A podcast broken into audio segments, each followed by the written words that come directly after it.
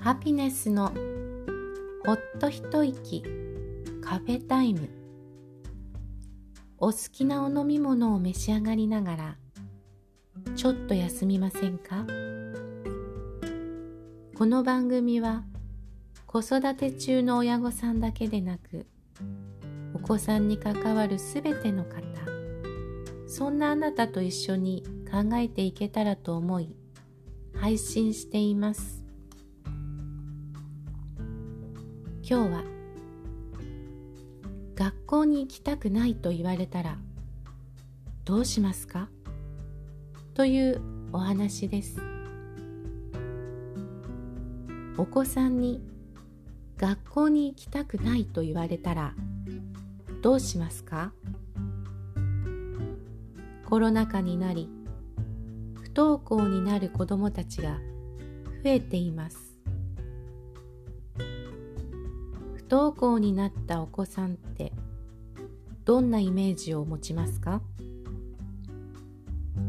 いつも一りぼっちで困っている感じ？いえいえ。明るくて何でもできるタイプ。スポーツが万能な活発なタイプ。頭が良くて優秀なタイプ。え？と思うかもしれないけれどこのようなタイプの子どもたちだって不登校になったケースがあります。では不登校になる理由って何だと思いますか？いじめ。学校の先生や友達とうまくいかない。どなどありますよね。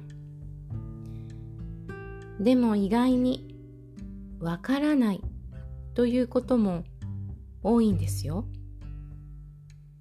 原因がはっきりしないこともあります。どうして？と理由を聞けば聞くほどなんとなく気になっていることやその時に嫌だと思っていることを理由として質問攻めから自分を守るという体制になります。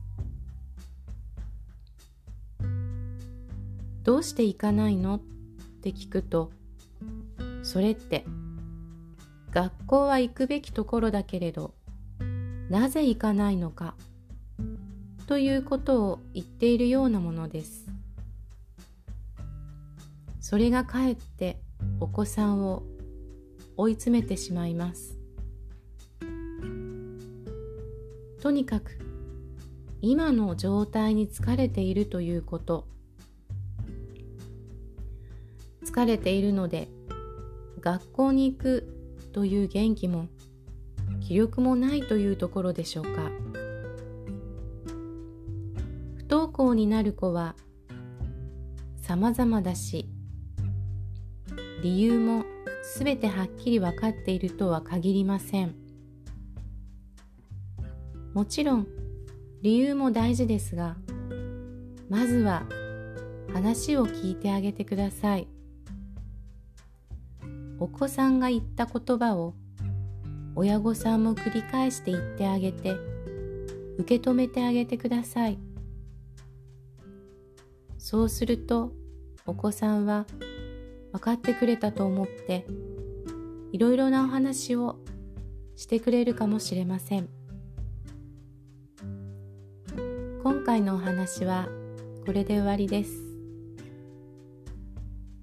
心配なことがあっても大丈夫。夜は必ず明けます。また金曜日にお会いしましょう。ハピネスでした。